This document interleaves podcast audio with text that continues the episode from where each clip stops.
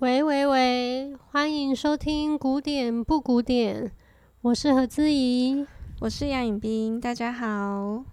时间很快哈，又过了一周，一天又是二十四个小时过去。我们前几周连续介绍了一系列适合午睡、休息、放空、冥想的曲子。那今天呢，因为我们刚泡完澡。所以现在精神奕奕，能量满满。我觉得音乐哈，用非常非常粗略的方式分，它会有两种，一种就是排除你的比较不好的负的能量，比如说它就是让你哭，或是让你放松，就像是我们前几周的舒曼啊，你就不需要多想，就是放松，然后释放。对对对，就是释放。然后另外一种。就不是每每个时候都可以听的。另外一种，就我觉得很就很像贝多芬，它就是完全就是要给你正正的能量。反正我觉得贝多芬他有一个很神奇的力量，就有时候人在比较沮丧、颓废的时候呢，你再去听那些让你放松或者什么，当然你会某些情感得到共鸣。可是我自己在比较沮丧的时候听贝多芬的音乐是最能够被振奋的。嗯，我完全同意。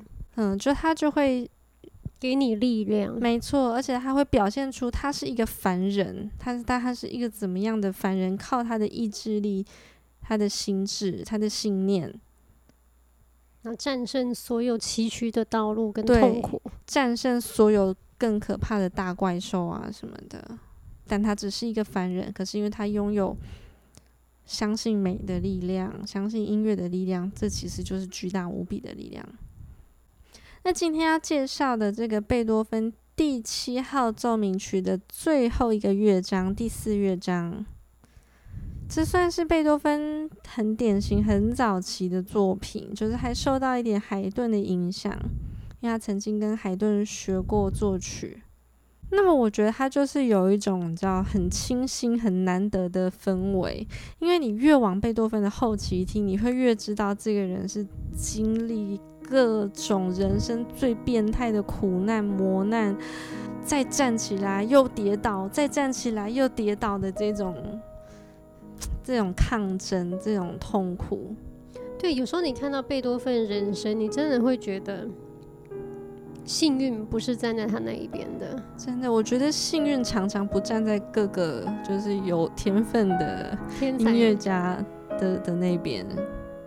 但是我觉得幸运是你认知了一个事，然后时势造英雄的时势嘛，对，时势造英雄的事，然后你决定一部分的随波逐流。但是我认为天才。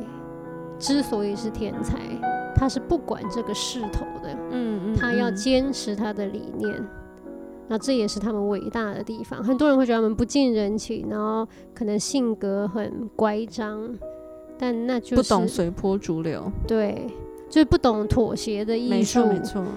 但是就是因为有些时候你不懂得妥协，那你才会是一个很伟大的人，嗯。就他们不随这个势头走，他们自己创造一个新的事。嗯，没错。嗯，好，所以回到这个，嗯、呃，第七号钢琴奏鸣曲的最后一个乐章，他就还没有你知道贝多芬转黑黑化之前的那个贝多芬，他还是对人生充满信心的。嗯，对对对。啊，他还是需要奋斗。嗯，他还没有被摧残成，没错没错，他还是一个年轻的灵魂，对，他还没有破碎化，对，然后所以这首曲子就是又有它的正向的力量，但是又很清新，然后我觉得很适合在我不知道一早听，一早你要去上班的路上听。哦，对，这真的是很不错，嗯，因为它的节奏，然后它刚刚好的振奋，因为有时候太狂，有时候太多的话，你就会觉得。就受不了，真的，因为有一次我要去上班的路上，我就开那个华格纳华格纳的歌剧的序曲，哇，那个真是救国救民啊，很伟大，那个信念如滔滔不绝的那个江水，哦，冲过来，打上来，打上来，再打上来。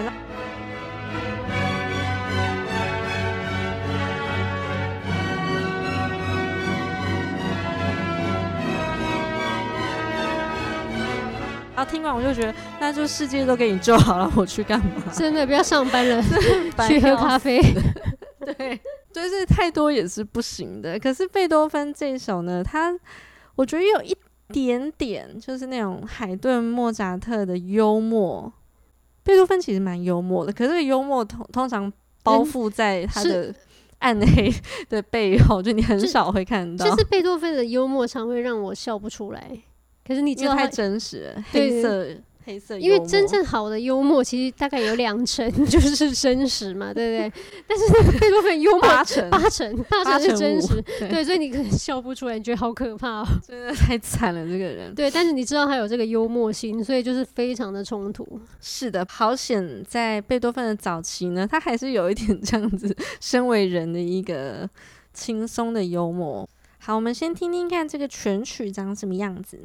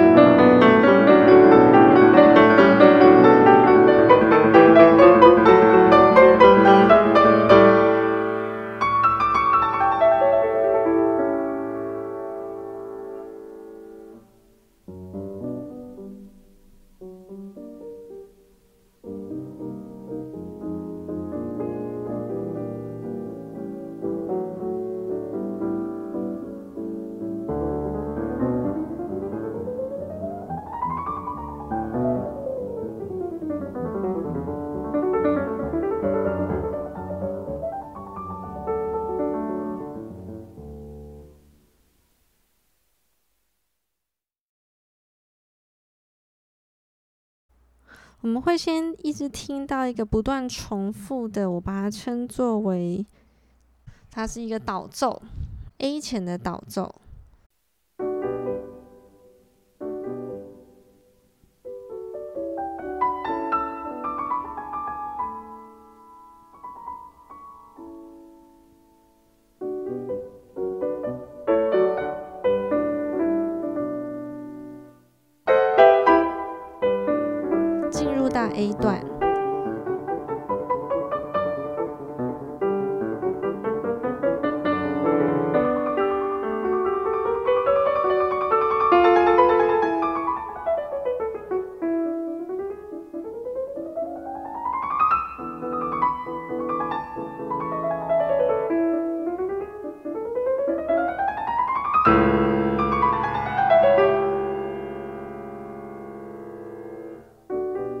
是导奏，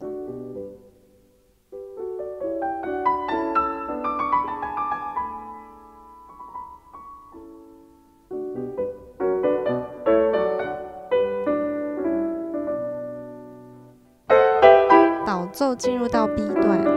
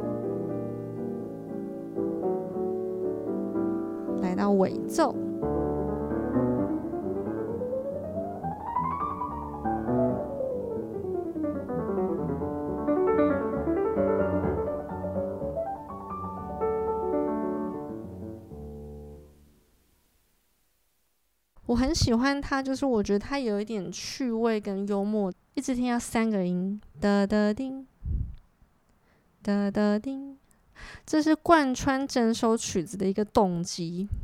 就是短短的三个音符，好像是它的整首曲子核心的意义。那这个核心的意义就是为什么？他好像是一个很烦人的小孩，缠住他的妈妈或是爸爸不放，就是说为什么？这是什么？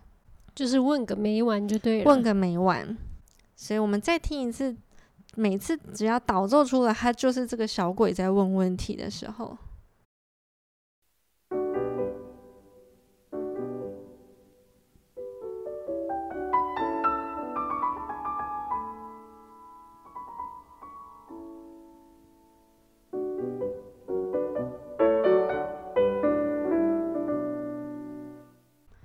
后经过这个小鬼穷追猛打的问问题之后，A 段像是回答的人和这个提问人来到一个竞逐的，好像不是真的回答，他是跑给你追。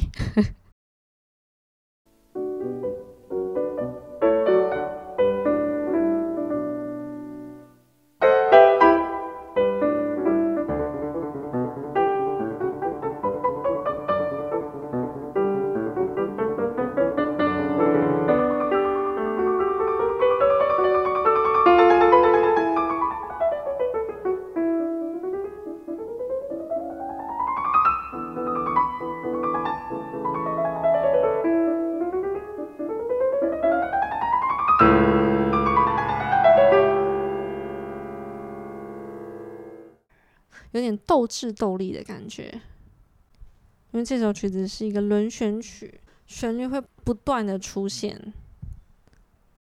又开始问问题，嗯，我们都说就是导奏就好像是一个问问题，真正进入到 A 段或 B 段的时候，它总是一个回答。就换了一个角色来讲话的感觉，可是这个角色不见得能真的能回答他什么问题。你的意思是说，嗯，A 前是问问题，A 段是回答吗？那 B 前问问题，B 段就是个大人就说好，你要答案，我告诉你。但是这个答案不是你想要知道，你就可以知道，你要先过来追我，你追到再说。嗯嗯，那 B 段的时候呢，这个大人好像俩公了。就是回答问题的人俩公，他就告诉你：好，你要知道，让你知道这个问题有多重大、多难回答。我用我自身经验告诉你，所以开始讲话比较严肃。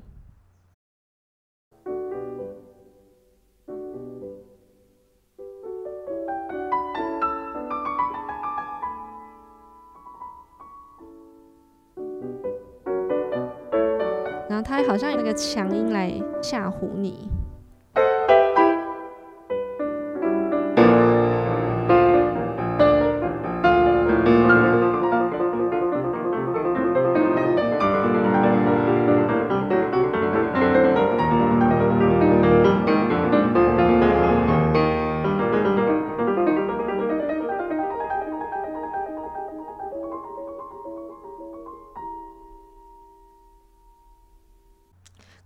问题好像每次问到最后都是无解的，就是不管他一开始再有自信、再有气势，都会走到一个悬而未决的路上。就哎，其实答案是什么，我也不太确定哎。然后接着小鬼又来问问题了，这次问问题一样是用这三个音当做动机，哎，但是他走到了一个新的地方。放自问自答。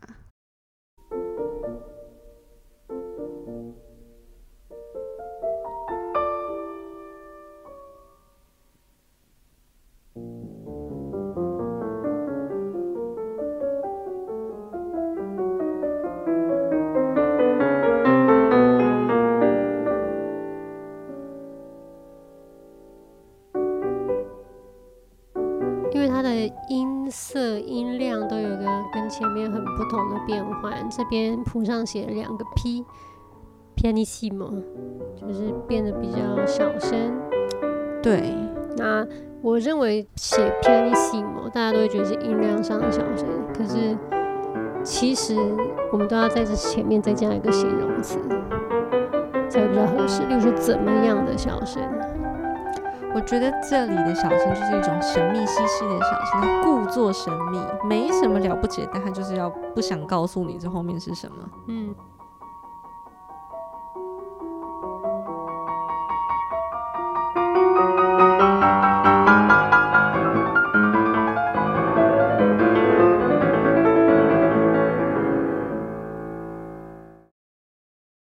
在这首曲子里面，我常听到有一种他的白日梦的感觉。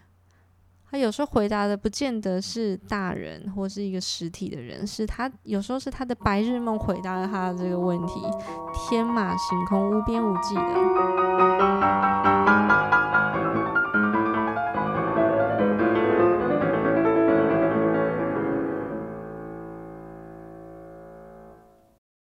然后又回到导奏。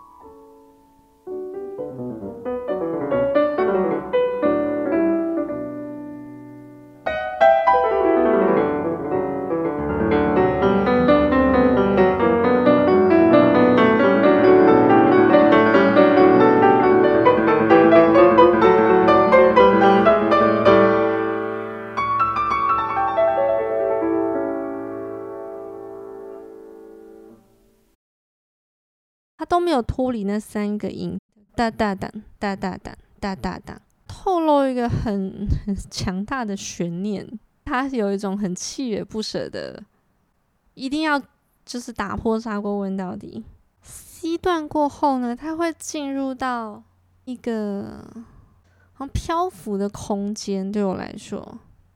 但是它还是这三个音，你会听到哒哒哒哒哒哒哒哒哒哒哒当，但是它改变了它拍子的位置，这边是切分音，哒哒哒哒哒哒哒哒哒哒哒。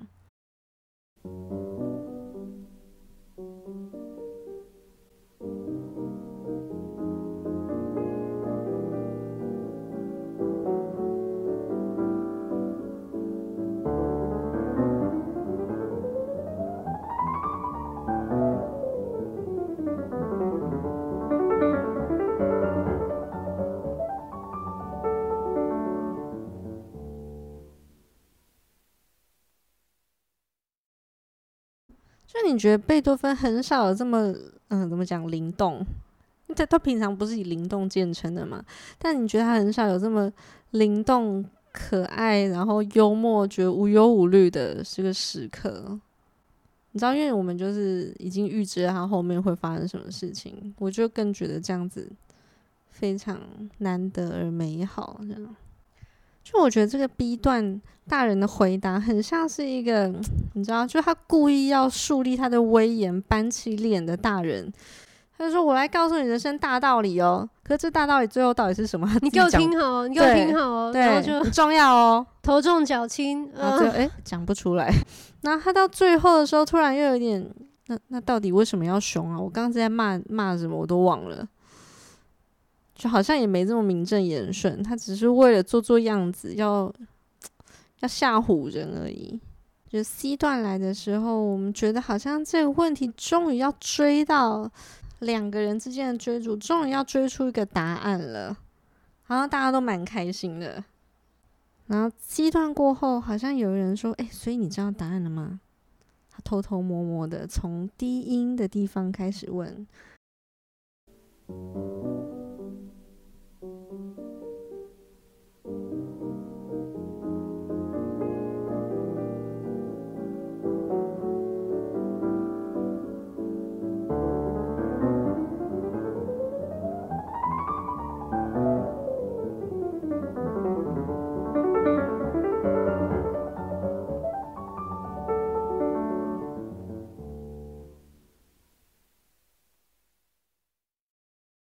整首里面，我最喜欢的就是终曲。我自己常觉得贝多芬的音乐呢，乍听之下都不是那么讨好的。像这首曲子一开始也是，就是我刚开始听的时候，我就觉得莫名其妙，一句话问那么多次干嘛？然后中间那么多休止符，那么多停顿，那么多疑问，这是要怎样？而且你就觉得好像哦，整首都几乎是差不多的模式。对，因为它就是轮旋曲，它是问个没完，问到死。可是呢，就是细节就藏在这里面。你看每一次它的这个导奏，这个问句出来，总共出来那么多次，但每一次会有音量上的、颜色上的、和声上的，光是问这么类似的东西，有千百种问法。嗯，那当他问到最后一次，也就是 C 段以及后面的尾奏扣打的时候呢，你就觉得啊，终于解脱了，就是海阔天空。但是这个海阔天空是因为他得到答案了吗？不是，是因为他知道他不需要追求答案了。他还是有那个三个音哒哒哒哒哒哒哒哒哒。可是它有一个 bass 支撑，对，它有一个低音稳稳的在那边支撑。右手就是行云流水飘啊，你可以飘到世界上任何你想去的地方。它用了很多半音音阶，它哪里都可以去。这个问题还在，可是他已经知道它不重要了。对，让他得到了真正的自由。最喜欢的一段哦，我最喜欢他的那个左手，我真的，我真的很喜欢这这一段，真的，因为就是他问题还在，可是他告诉你不重要了，我们不追求，就是没有什么问题是有一个绝对的答案的。那他真正的答案就是他得到自由，然后我觉得很酷，因为他就是前面问了那么多遍，最后他也不回答你，他就这样闪人了，就很潇洒。